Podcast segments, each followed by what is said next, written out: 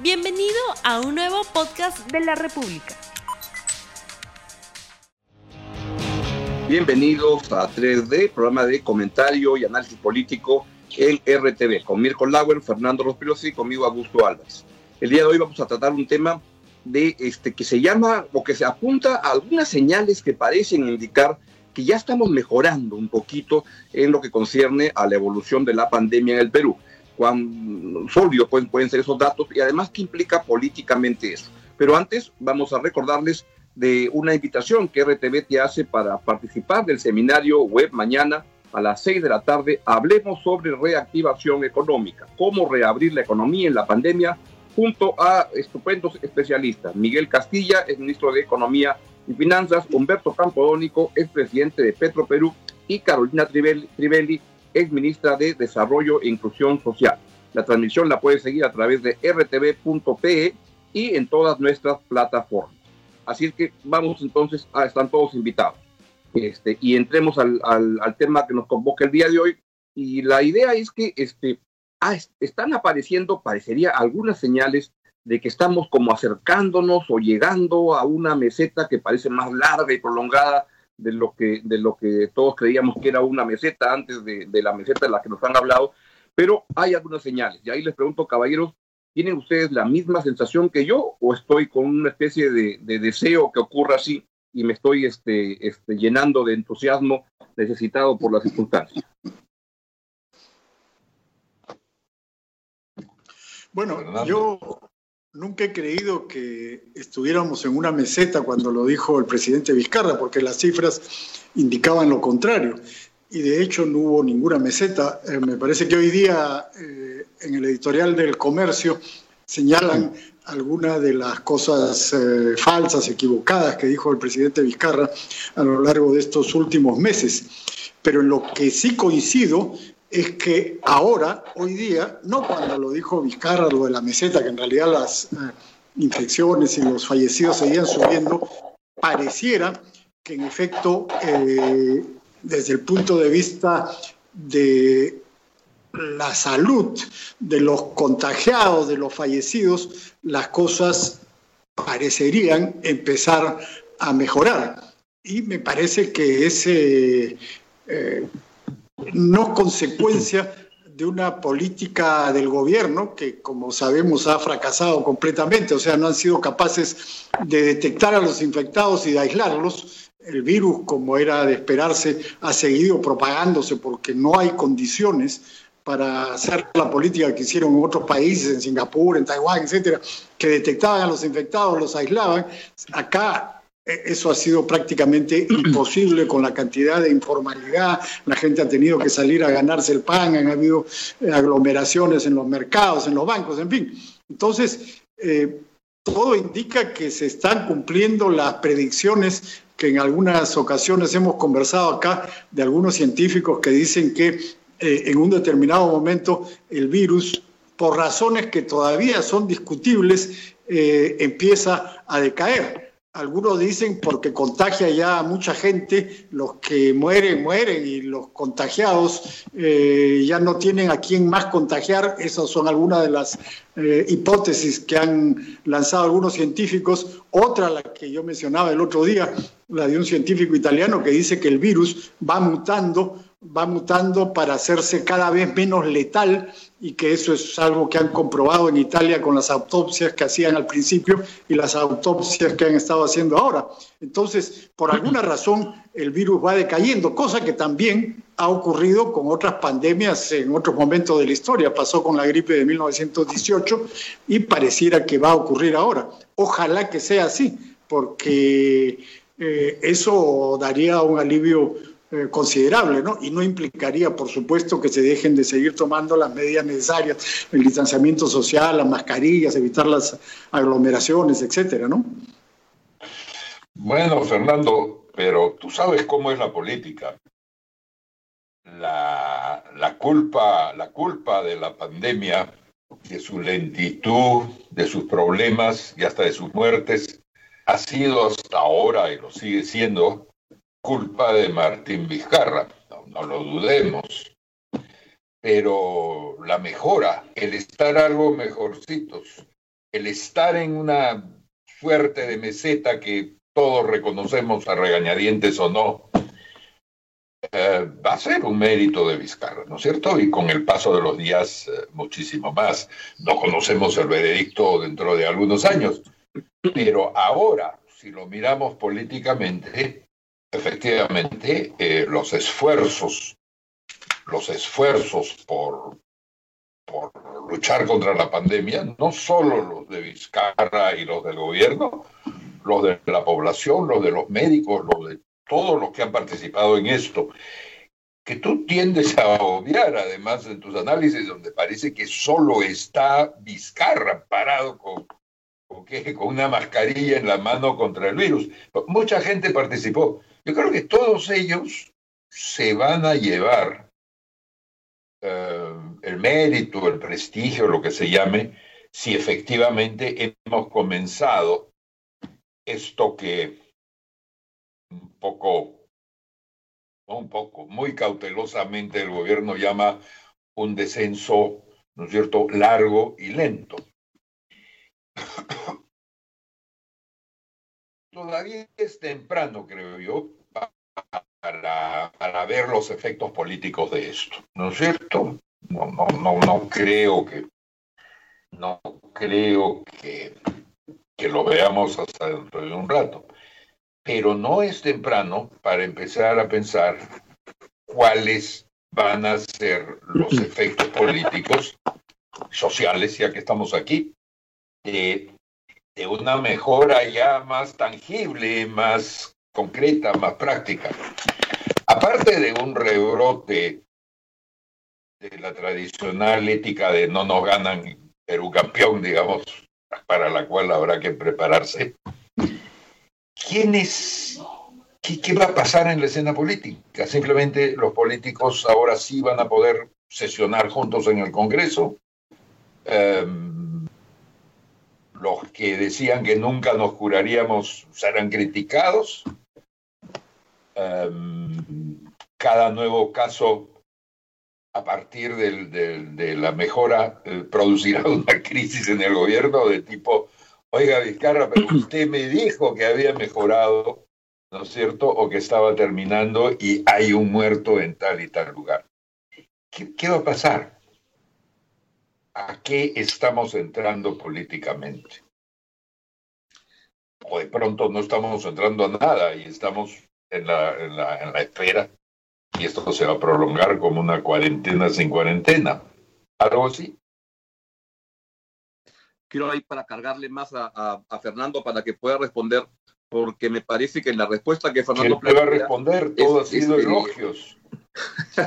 no sé, para, a, mí me da la, la, la, la, interpretación de que cuando estamos mal es culpa de Vizcarra y cuando comenzamos a estar un poco bien es porque el virus se ha cansado. Este, y entonces creo que es más, más, este, más al medio las la, la cosas cada país ha encontrado en el camino su manera de ir respondiendo y vamos a ver qué pasa. Ahora, no estaría tan seguro de que ya estemos, es una ligera, como dice el título, algo mejorcitos, pero uno nunca sabe. La semana que viene podemos tener cifras malas, es un virus muy caprichoso que sube, baja, y no se sabe, pero creo que cuando Mirko planteaba la... Chile es un buen ejemplo, ¿no? Claro, pero si el 28 de julio, que está mm, un poquito más lejos, pero no tan lejos, el presidente Vizcarra va al, al, Congreso y da su mensaje de vistas patrias y dice, este, acá están estos indicadores y con los médicos, con los policías, soldados, hemos comenzado a avanzar un poco más, pues yo sospecho que, eso va, va, a tener a un ganador político, que es este, Martín Vizcarra. Bueno, yo discrepo radicalmente con los dos. En este caso, porque eh, Mirko decía que al principio la gente culpaba a Vizcarra y que después le va a agradecer. Es totalmente al revés. Al principio nadie ha culpado a Vizcarra y los índices de popularidad enormes que han tenido. Perdóname. Fernando, permíteme una precisión. Yo no he dicho al principio de la pandemia, sino cuando comenzó a verse que esta no estaba funcionando como se pensó ahí sí al principio.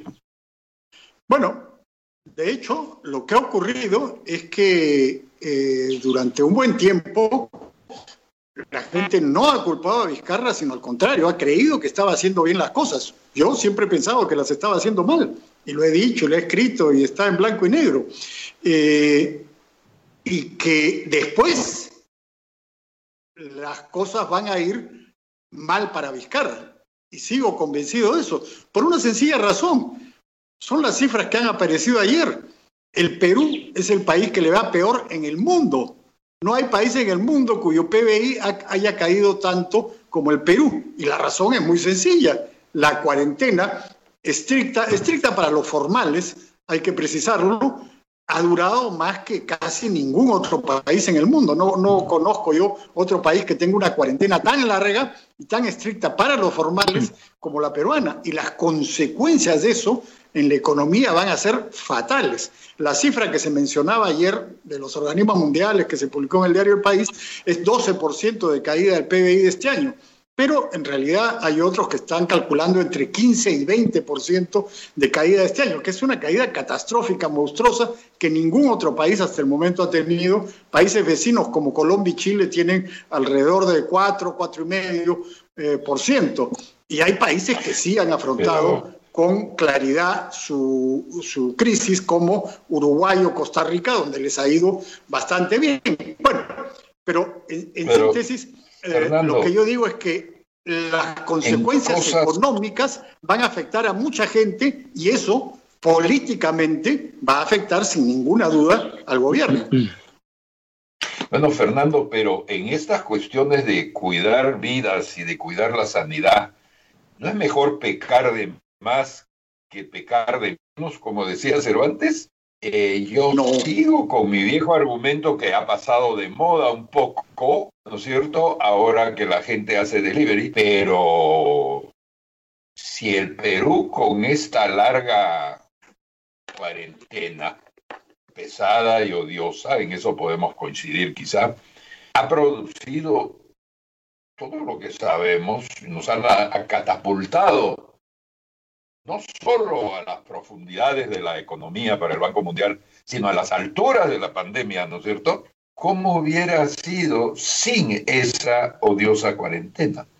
Yo sé que es un argumento hipotético y desiterativo, pero algo merece, digamos, el esfuerzo de, de hacerlo, ¿no es cierto? Y, y que el gobierno ha cometido suficientes errores, yo estoy de acuerdo, como para poder perdonarle el, el haberse excedido, ¿no es cierto?, en la protección de la población. Y es que la protección en la que se ha excedido parece que tampoco nos da demasiadas seguridades, ¿no es cierto? Porque si no entramos al terreno de los que tienen que morirse, que se mueran, ¿no es cierto? Pero larga vida a las empresas.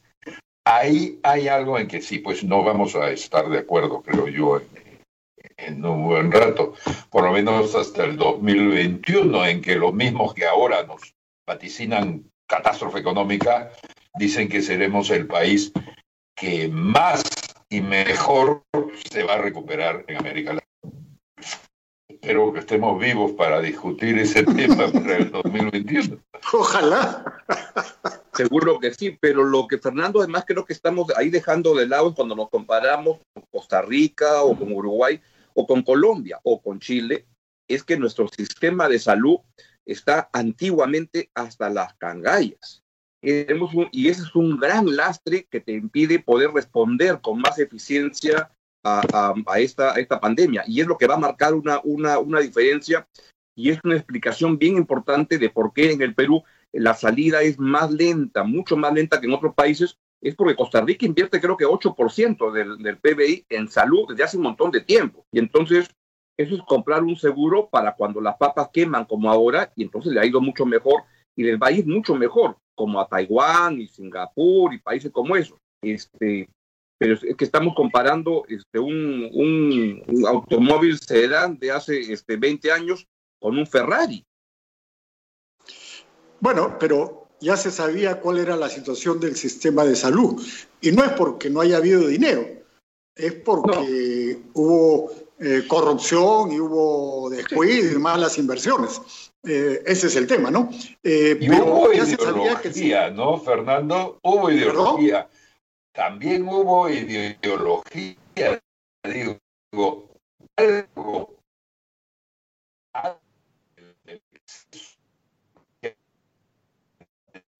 Que cuando Mirko habló de ideología, ahí está.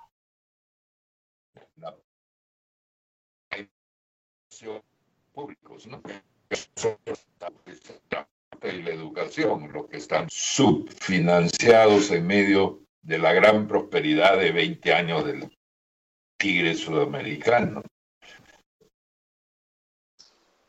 Ahora, el punto es que ya se conocía que la situación del eh, sistema de salud peruano era así y había que partir de ese, de ese hecho para diseñar una estrategia. Yo creo que eh, el virus iba a propagar de todas maneras, que con las condiciones que teníamos en el Perú, insisto en eso, no había manera de detenerlo. Había manera de atenuarlo, sí, y había que hacer una serie de cosas. Eh, algunas se hicieron, otras no se hicieron, pero no había que destruir la economía. La economía eh, también mata. No es verdad que había esta disyuntiva salud-economía la miseria de muchísimos peruanos va a matar a mucha gente, más que lo que ha matado el virus. Seguramente ese es el punto. Yo creo que tanto en el Perú como en la mayoría de países ha habido una sobrereacción al virus que, si lo comparamos con otras epidemias, no es tan letal como han sido eh, la, gripe del año 1918 o la del SARS en el 68, no es tan letal como eso, y las consecuencias económicas van a ser devastadoras, y no solamente van a matar gente por hambre y por enfermedades, sino vamos a tener delincuencia, vamos a tener eh, una serie de consecuencias que son realmente fatales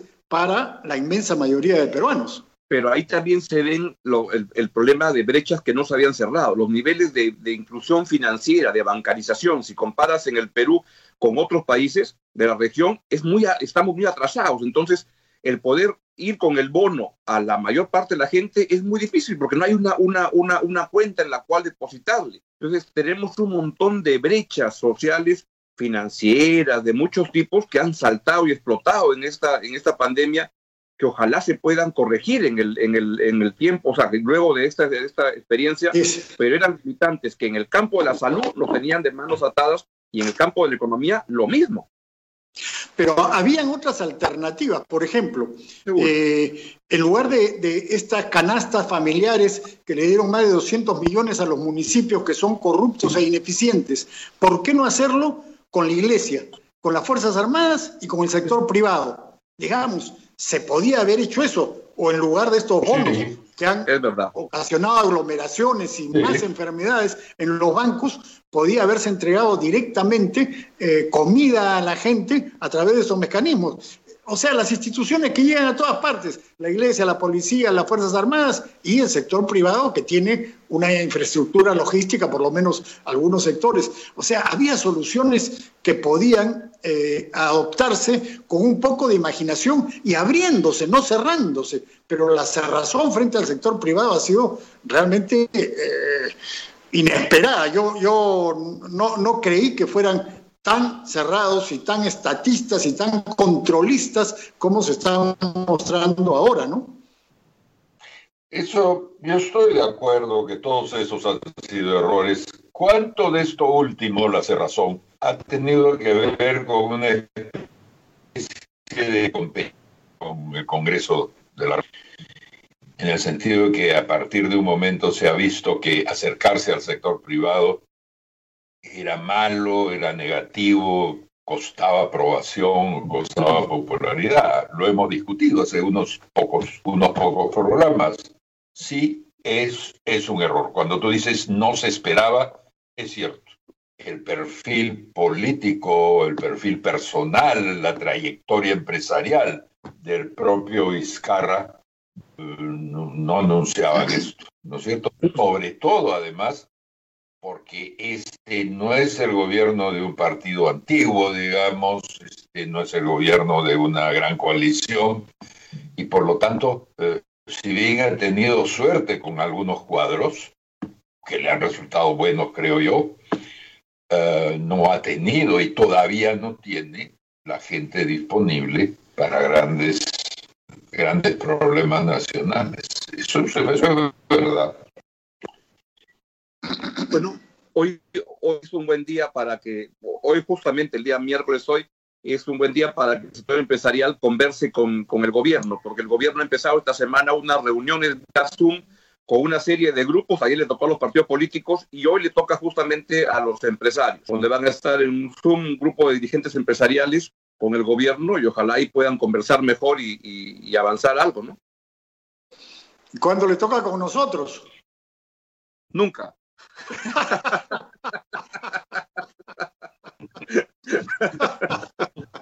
Bueno, nosotros conversamos entre nosotros. Ahí sí somos sectarios.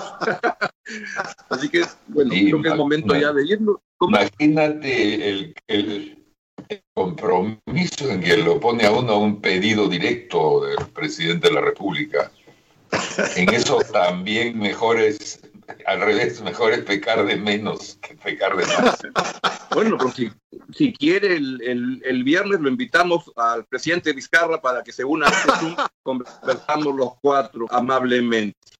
Bien, es momento de retirarnos. Muchas gracias. Nos vemos el viernes a las 8 y 30 de la mañana y mañana, jueves a las 6 de la tarde, en este, este webinar de la República para ver, ¿usted quiere reactivarse económicamente? Tiene que ver ese programa con Humberto Campodónico, Miguel Castilla y Carolina Trivelli. Hasta el viernes y hasta mañana a las 6. Chau, chau. No olvides suscribirte para que sigas escuchando más episodios de este podcast.